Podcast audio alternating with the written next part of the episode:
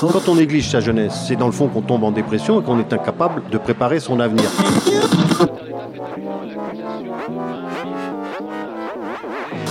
Ça ne veut plus rien dire, lycéens. C'est des merdeux, des cons.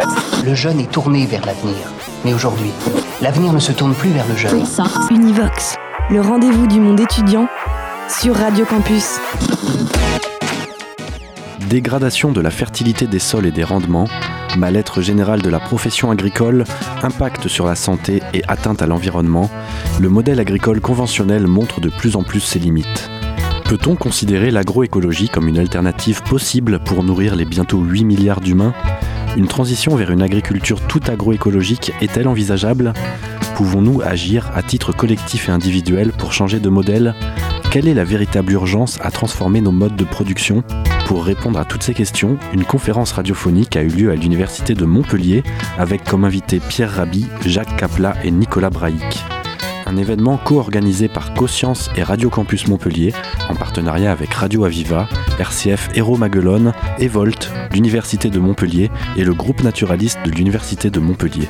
Tout de suite, nous vous proposons de réécouter la troisième partie de cette conférence.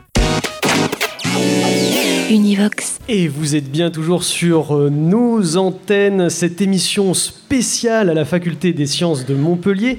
Nous sommes toujours avec euh, Pierre Rabhi, Jacques Capla et Nicolas Brahic pour discuter euh, justement d'une grande question. Peut-on nourrir la planète avec l'agroécologie? D'ailleurs Yann, maintenant nous pouvons peut-être parler de solutions locales. Oui, tout à fait Guillaume. Alors avant cela, je vais rappeler une évidence. Mais la, base de l'agriculture euh, reste le sol, la terre, euh, l'épiderme de notre planète, Pierre, support du vivant, avec sa partie supérieure, l'humus, euh, avec ses, quelques centimètres qui foisonnent de vie avec ses vers de terre et ses bactéries. Mais les sols souffrent, malmenés par des années d'agriculture conventionnelle, le surpâturage, on en a parlé, la déforestation, on n'a pas parlé. les phénomènes d'érosion des sols touchent une grande partie de zones de culture en Europe. La situation dans les pays tropicaux et méditerranéens est encore plus dramatique. Alors j'ai un chiffre, c'est 20% des terres dans le monde sont détériorées. Alors l'érosion et la désertification progressent, des solutions locales apparaissent, mais alors une question, est-ce qu'on n'est pas en train de perdre nos sols? Jacques je, je, à ce, que, à ce que Pierre commence, parce que c'est une de, une de un de ces thèmes qui lui tient beaucoup à cœur, mais je peux... Bah, tous les deux. Bon, alors je peux dire juste un mot. Les, rapidement, euh, oui, les, sols ont perdu énormément de richesse. Il y, a, un vrai, vrai danger. Pierre a évoqué l'érosion terrible qu'il peut y avoir dans les, dans les régions euh, subsahariennes euh, dès lors que les pluies sont très violentes et emportent les sols. C'est des choses qu'on va avoir de plus en plus en Europe aussi, qu'on a déjà de plus en plus en Europe. Et Juste rapidement, une idée, enfin une, notion qu'on oublie très souvent, c'est que les sols vivants, les sols qui ont de l'humus, et je laisse, je reste Pierre développer sur cette dimension-là, ces sols qui ont de l'humus sont normalement des éponges. C'est-à-dire que la matière organique maintenue dans l'humus euh, a une capacité à fixer l'eau. Et un sol qui est très bien conduit en agroécologie est capable d'absorber 300 mm d'eau par heure pour les plus performants, ou au moins 100 mm d'eau par heure lorsqu'il fonctionne à peu près normalement. Aujourd'hui, la plupart des sols agricoles européens, conduits en agriculture euh, conventionnelle, sont tellement appauvris qu'ils ne peuvent absorber que 1 mm d'eau par heure. Donc vous voyez la différence quand il y a un orage où il tombe 150 mm d'eau en quelques heures. Ben, dans un cas, c'est tout absorbé par l'éponge. Dans l'autre cas, ça devient une toile cirée. Tout s'écoule, emporte le sol, crée des inondations, fait sauter les barrages, etc. Donc la question du rapport à l'eau est vraiment importante parce que derrière, évidemment, un sol qui a absorbé l'eau, ben, il la restitue plus tard quand il fait sec. Alors s'il ne l'a pas absorbé, ben, on va dire ah, il faut, il faut irriguer, etc. Donc là, on a vraiment une, on arrive très clairement à une impasse technique. Pierre? Oui, ben, Jacques ah. Quel est le rôle de l'arbre? Bah, si, Si vous voulez, la vie est advenue sur Terre avec euh, des végétaux qui ont poussé de toutes sortes, etc. Tout ça s'est harmonisé. Il y a eu des animaux qui se sont constitués dedans. Et puis, elle est, partie sur ce principe rien ne se crée, rien ne se perd, tout se transforme. Ça, c'est le fondement de, la, phrase de, la, continuité. Euh, voilà, c'est la continuité. Et euh, quand vous prenez le, disons, le fonctionnement d'une forêt, par exemple, vous vous rendez compte que euh, l'arbre pousse, bien sûr, il devient petit, grandit, mais au fur et à mesure qu'il grandit, il restitue à la terre ses feuilles qui tombent en automne. Ces feuilles qui tombent en automne euh, constituent une litière et cette litière euh, végétale, organique, est, investie par toutes sortes de, petits animaux, d'insectes et surtout de bactéries, d'éléments invisibles. Et tout ça transforme, transforme, transforme. Et ça aboutit à quoi? À l'humus. Et l'humus, c'est le fondement de la vie. Il n'est pas, pas euh, anodin qu'on ait euh, parler de l'humus, humanité, humilité, humidité, enfin ça fait partie de toute une symbolique si vous voulez. Et c'est cet humus-là qui va euh, faire rebondir en quelque sorte euh, la vie. Bien sûr, selon les biotopes, il y a, quand on est dans des hivers rigoureux, il y a une espèce d'arrêt. Quand on est dans des climats comme euh, des climats tropicaux, ben, ça, travaille en, continu et en fonction des, euh, des, des, lieux et des biotopes. Donc il y a un ralentissement ou une accélération de ce processus-là. Mais c'est celui-là le processus de la vie. Ensuite, cet humus, effectivement, il a la, il a la capacité de retenir beaucoup d'eau. Nous, on a fait des expériences. Et euh, quand donc la pluie euh, tombe, au lieu, de, au lieu de partir, elle est, elle, est, elle est emmagasinée en quelque sorte dans cette éponge constituée qui se mélange petit à petit. Les vers de terre vont faire descendre l'humus dans la terre ou d'autres insectes, et ainsi la terre est vivifiée, c'est-à-dire qu'elle est, elle est vivante, elle est réellement vivante. Et quand vous venez planter euh, vous, vous ensemencez sur cette terre, et bien vous, avez, vous avez un véritable univers complexe absolument magnifique et dans lequel la plante va aller chercher ses propres substances. C'est-à-dire que ça, n'a rien à voir avec quand vous imposez à la plante du NPK. Euh, vous lui imposez, et quand vous lui imposez du NPK, ben, elle se gorge de ces substances au détriment des oligo-éléments, des sels minéraux, de tout ce qu'elle pourrait absorber dans cet univers subtil. Juste pour préciser, peut-être NPK, c'est les engrais chimiques, azote, phosphore, potassium, qu'amène l'agriculture conventionnelle. Et ça, c'est évidemment, on, on, triche ou on transgresse en quelque sorte. On transgresse une loi fondamentale qui a été établie bien avant nous, qui a permis à la vie de vivre, de se déployer, et que nous sommes là aussi en train de détruire. C'est-à-dire que nous arrivons maintenant à des sols de plus en plus matraqués, de plus en plus stérilisés, c'est-à-dire que les sols sont, sont, devenus stériles. Et je dirais que c'est euh, un préjudice énorme que, contre, euh, que, que n'inflige l'humanité tout entière. Parce que la terre, ça devrait faire partie du patrimoine à préserver, et non pas un, non pas un patrimoine dont on fait, on, fait ce que l'on veut, comme l'eau, comme toutes les autres, euh, tout, ce qui nous est donné gratuitement par la vie et qui préside à notre survie et à notre continuité, devrait être non pas déclaré propriété de ceci, propriété de cela, ça devrait être déclaré patrimoine euh, de l'humanité. On peut en avoir l'usufruit, enfin l'emprunter le, euh, durant le temps où on a une activité mais qui est conforme à un cahier des charges établi, ne pas détruire, bien entendu. Et moi, j'irais jusqu'à dire, bon, on restitue une fois que le, patrimoine à l'humanité. On est loin du compte, c'est-à-dire que maintenant, en fait, euh, du moment qu'on a de l'argent, on peut faire du hold-up localisé. On légalise, le, on légalise la confiscation que nous faisons à l'humanité sous prétexte qu'on a de l'argent. Donc euh, c'est une, une règle qui est immorale, qui est à mon avis immorale et qui devrait être réformée euh, au nom de l'humanité par la politique, si la politique est intelligente. Maintenant, bon, il faut attendre peut-être encore quelques décennies ou quelques siècles, mais, mais voilà, voilà, le problème est là, c'est que c'est que c'est que l'argent est en train de confisquer le, le pouvoir de l'argent est en train de confisquer à l'humanité un patrimoine légitime. Ces services gratuits, ces services totalement gratuits de, de la nature, voilà. et, de ne voir que la nature en, termes de ressources, ce que, ce que vous disiez au, tout départ, hein, de ressources à, à puiser à, faire un hold-up justement généralisé. C'est un hold-up légalisé. Et, justement, dans, la formation de, terre et humanisme, dans ce terme-là, justement, il y a terre et humanisme. Donc, ce qui est intéressant dans votre propos, c'est justement que l'humanité euh, est mise au même rang que l'humus, justement, le sol, la vie euh, et euh, la planète. Bah pour nous, c'est indissociable. C'est-à-dire En fait, pourquoi, pourquoi humanisme Parce que l'humanisme, pour moi, c'est ce qui va éradiquer l'humanitaire. Je, n'exclus pas évidemment, je n'exclus pas l'humanitaire d'accidents. Euh, il y a, y a un feu, il y a je sais pas quoi. Bon, les, catastrophes, ça, oui, l'humanitaire est indispensable. Mais l'humanitaire qui confisque à l'humanité le bien qui lui revient euh, pour lui restituer euh, du bon cœur, du bon cœur en sac, non, c'est pas, c'est pas, c'est, moralement, c'est pas admissible. Univox. Univox. Moi, je rebondirais sur euh, la question de Yann, sur l'arbre.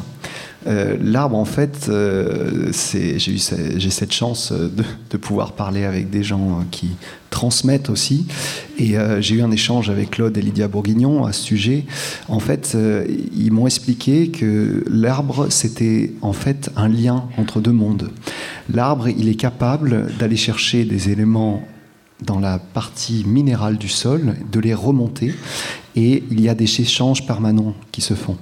J'ai entendu euh, beaucoup d'explications sur la faune du sol, sur les mécanismes, et on a oublié un règne essentiel, les champignons. Les champignons, en fait, sont, un, règne qui est euh, phénoménal. En fait, il faut bien comprendre que c'est eux qui ont inventé Internet c'est pas l'humain. Oui, puisqu'ils font les célèbres mycorhizes, ces relations entre arbres et, champignons euh, tout à fait. dessous le sol. Voilà. C'est tout un réseau euh, dessous le sol. C'est un réseau hallucinant. Euh, je pense que Google devrait mettre beaucoup d'énergie là-dessus. en fait, les champignons sont bien plus performants que tous les, réseaux humains. Ils sont capables d'échanger des informations à une vitesse quasiment instantanée, très rapide, et puis de, de permettre donc des liaisons entre différents monde. Hein, euh, on ne va pas rentrer dans les termes, mais donc il y, a plusieurs types de faune. Et donc l'arbre, lui, euh, va faire cet échange-là. Il est capable de remonter de l'eau dans des périodes euh, très arides, et puis de faire ces échanges entre le monde minéral inférieur et puis la vie donc sur sa partie superficielle, puis aussi sur sa partie aérienne. Donc ça, c'est fantastique. Et donc il y a un phénomène, il y a une approche qui est essentielle. Il ne faut pas couper un arbre. Si vous coupez un arbre dans une forêt, vous avez tout faux. Vous avez complètement compris aucun des mécanismes d'aggradation des sols. C'est-à-dire que moi, je me suis posé cette question euh, pourquoi sous un arbre, quand il fait très sec, et Dieu sait qu'il fait sec en ce moment, ça fait plus de trois mois qu'on n'a pas eu une goutte d'eau sur Larzac, euh, pourquoi euh, on n'a pas observé que sous les arbres, lorsqu'il fait très sec, il y a de l'herbe verte? En fait, les arbres sont générateurs de vie et ils sont capables de protéger et de faire croître cette vie. En fait, ce sont, ce sont comme des, des, oui, des, des, habitats naturels dans lesquels la biodiversité euh, explose. Et donc, le, système qui est, qui est essentiel à comprendre, c'est qu'on a le droit, comme disait Pierre, de prélever une partie de cette ressource, mais elle n'est pas dans les arbres. Éventuellement, les branches basses, et encore en faisant attention, elle est sur la ressource inférieure ce que j'appelle broussaille. Celle-ci s'auto-génère, elle est capable de, de, elle est quasiment euh, infinie et elle, elle, est capable de se régénérer. Et, Nicolas, justement, on, peut en parler. Euh, tu as monté une entreprise en, 2012, Buxor, euh, qui s'occupe justement de la valorisation, c'est ça, de ces broussailles, de ces broussailles. en un pré-compost. C'est ça. On parlait du buis sur le Larzac et de ce recouvrement par le Larzac de buis. Justement, toi, c'est ce qui te préoccupe et ce qui te touche. Voilà. Alors en fait, l'embroussaillement, c'est quelque chose qui n'est pas géré. La plupart des approches sont des approches agressives encore une fois, on veut y mettre le feu, on veut trouver des solutions. On a eu énormément de feux de forêt actuellement, c'est un vrai fléau. Personne ne se pose des questions. On dit il manque de canadair, mais pourquoi il n'y a personne qui dit mais pourquoi on ne ferait pas un travail en amont, c'est-à-dire restaurer cet espace, de s'embroussailler, et puis euh, éventuellement installer euh, des, des producteurs de viande, mais euh, on va dire, de viande de forêt. Hein. On parle beaucoup de viande de brousse euh, en Afrique, mais euh, je suis désolé, un bon troupeau en extensive géré dans nos forêts méditerranéennes, ça fait une viande d'exception. moi, j'arrive pas à fournir parce que, en fait, c'est simple de faire de la bonne viande. Il suffit de, laisser les animaux s'autogérer sur des espaces ouverts. Et en fait, donc cette broussaille, on, la, on la gère comme une ressource. Et c'est très important. moi, c'est quelque chose qui m'agresse. On est toujours là dans la gestion des déchets. On parle de déchets, déchets, déchets. Et même la, la, biomasse, donc quand on coupe les branches au bord des routes, ah, il faut trouver des stations de gestion euh, des déchets verts déchets verts. Mais vous vous rendez compte jusqu'à où on va? Donc, euh, on ne voit pas que ce soleil permet de faire pousser cette matière et que quelque part, c'est du soleil en boîte. En fait, on a la capacité de générer énormément de chaleur grâce à cette broussaille, de générer une, vie et une capacité à, recréer du sol. Et là, je suis d'accord avec ce que disait Jacques, il y a des mécanismes naturels de création, de, de, de perpétuation de sol vivant, mais il y a aussi des zones où en fait, il n'y a plus de sol. Donc on doit aussi connaître des mécanismes, et la broussaille en fait partie. En fait, on la coupe, coupe en petits bouts, on la met en tas. Lorsqu'on la met en tas, elle va chauffer. Alors ça, c'est fantastique, mais personne ne le sait. Ça chauffe la broussaille, et bien plus longtemps qu'un fumier de cheval, qu'un fumier de vache. C'est à quelle température ça On est, chauffe on est autour de 60-65 degrés pendant plus de 18 mois. Vous vous rendez compte? Ça veut dire qu'en fait, l'énergie, elle est là, elle est disponible. La forêt, la broussaille, le sous-bois forestier est capable de nous sortir du marasme dans lequel on est. Univox, le rendez-vous du monde étudiant sur Radio Campus.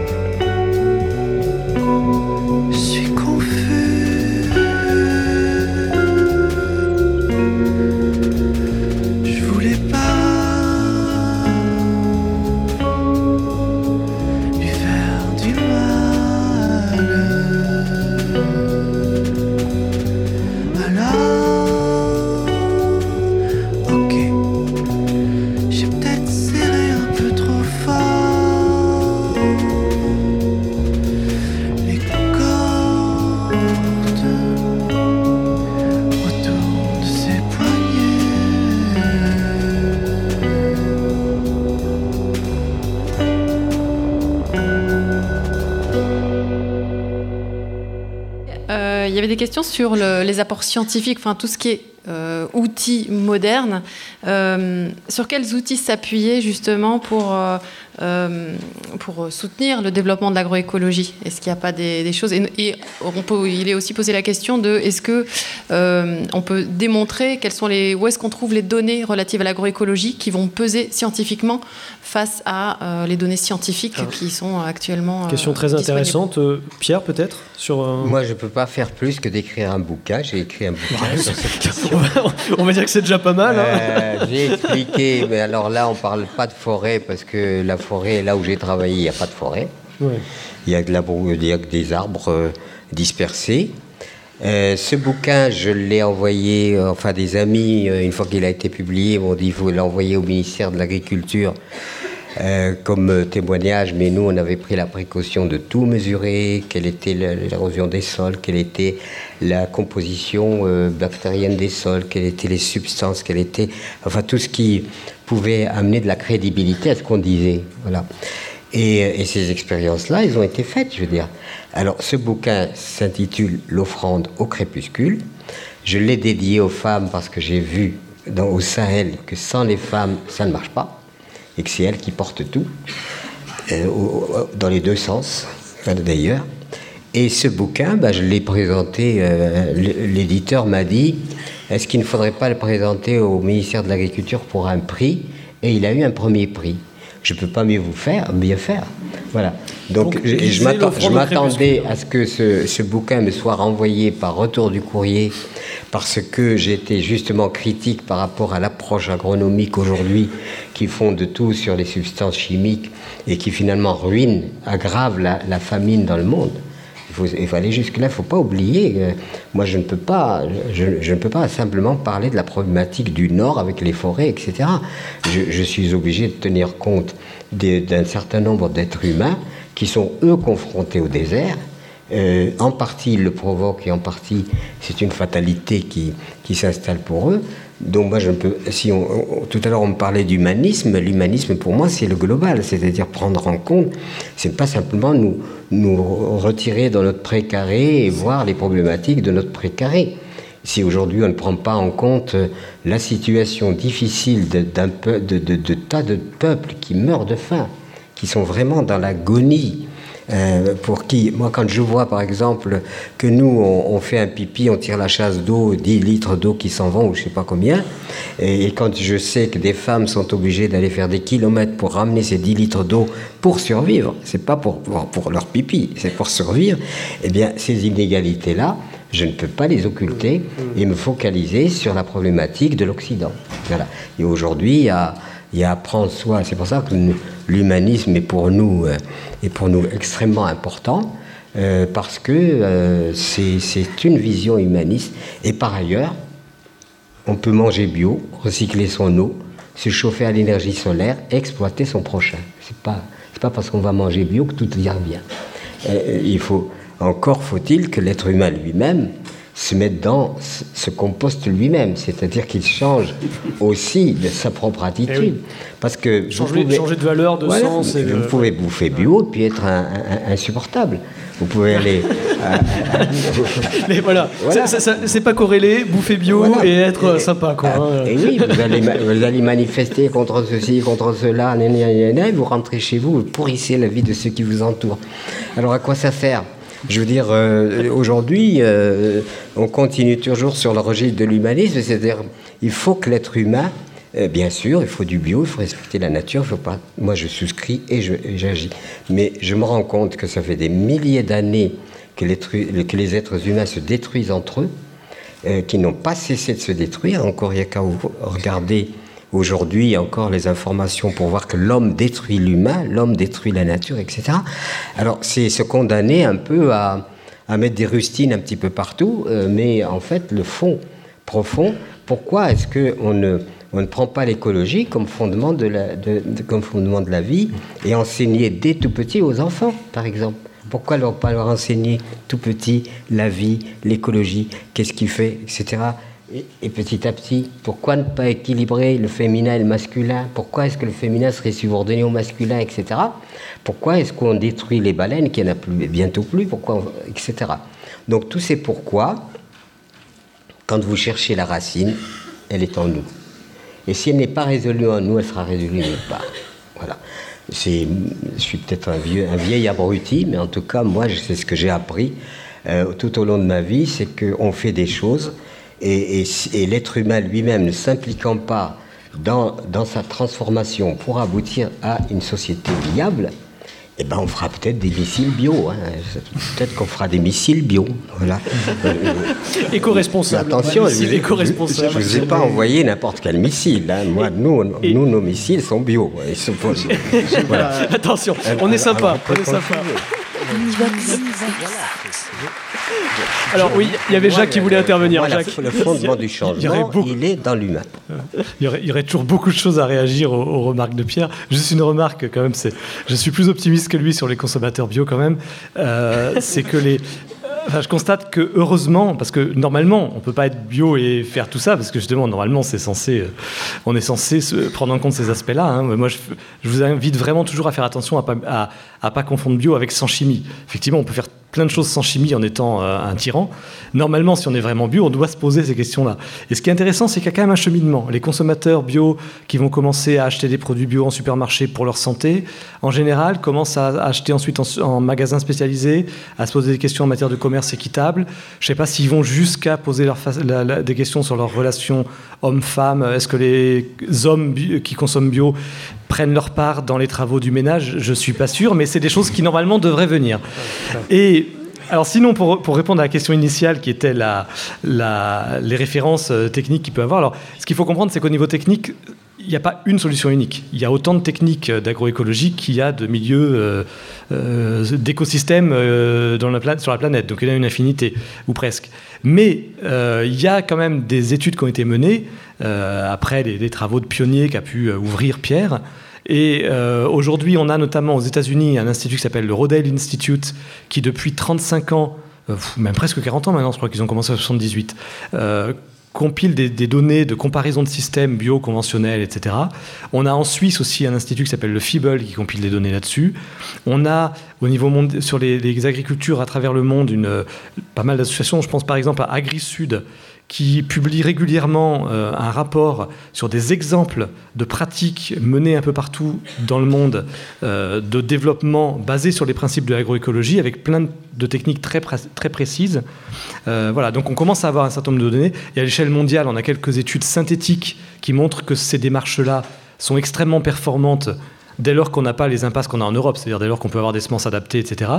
Euh, donc si on met l'Europe de côté et l'Amérique du Nord de côté, euh, qui montre que ces, ces, techniques sont en fait les plus performantes, il y a le rapport d'Olivier de Scooter, ancien rapporteur spécial des Nations Unies sur le droit à l'alimentation. On a une étude de l'Université d'Essex, on a une étude de l'Université du Michigan, euh, voilà, donc il y a un certain nombre d'études. Un, un, certain nombre d'études. Et, et, sur. Euh, Avec ces noms-là, vous pourrez ouais. retrouver sur Internet. Et justement, ouais, c'est sur Internet qu'on peut retrouver toutes ces informations. Sur AgriSud, peut-être, le site d'AgriSud. Le site d'AgriSud. Euh, ouais. J'ai aussi un blog où j'ai fait des articles dans lesquels il y a tous les liens. D'accord, très bien. Moi, ça, je, changeons d'agriculture sur, sur un aspect aussi. Oui, oui Nicolas. C'est qu'en fait, la technologie, très rapidement, la technologie, en fait, moi, m'a permis à mon échelle. Au départ, j'ai coupé les buis à la main. Je me suis très vite aperçu qu'en toute une vie, je ferais très peu d'espace et que je n'arriverais oui, parce pas. Parce que le buis, c'est assez dur. Hein, ça... Oui, il faut être il faut, faut, se lever le matin. Et euh, en fait, je me suis aperçu qu'il y avait énormément de technologies qui étaient dérivables. Euh, par exemple, les, les, pelles mécaniques, alors moi, je, on ne va pas citer des marques, mais j'utilise des systèmes combinés qui sont utilisés pour le TP et qui peuvent être dérivés en forêt et qui fonctionnent très bien. Euh, là, par exemple, on a créé un broyeur hybride télécommandé.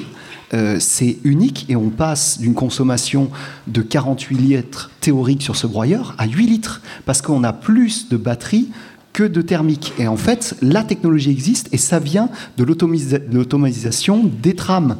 Donc en fait, euh, on a, avec Équipe Jean on est parti sur un système où en fait on s'est servi de systèmes existants et on les dérive pour l'agroécologie. Donc il faut bien comprendre que notre technologie, tout est bon en fait. Il faut être pour, faut aller, faut aller avec. Hein, les, les, il y a beaucoup de, de phénomènes qui, qui, qui, découlent de recherche militaire et qui ont donné des choses positives. C'est, ça fait râler que ce soit les militaires qui démarraient, mais il faut, en, il faut en être conscient. Et, et, ça, et, ça, milite justement pour l'idée que l'agroécologie n'est pas simplement un retour en arrière, mais aussi évolue avec les technologies euh, qui ça. sont existantes. Mais je suis de l'avis voilà, de Pierre, il y a quand même des aspects de biotope et d'hémisphère. Moi, je fais avec les, ouais. les moyens que j'ai en place.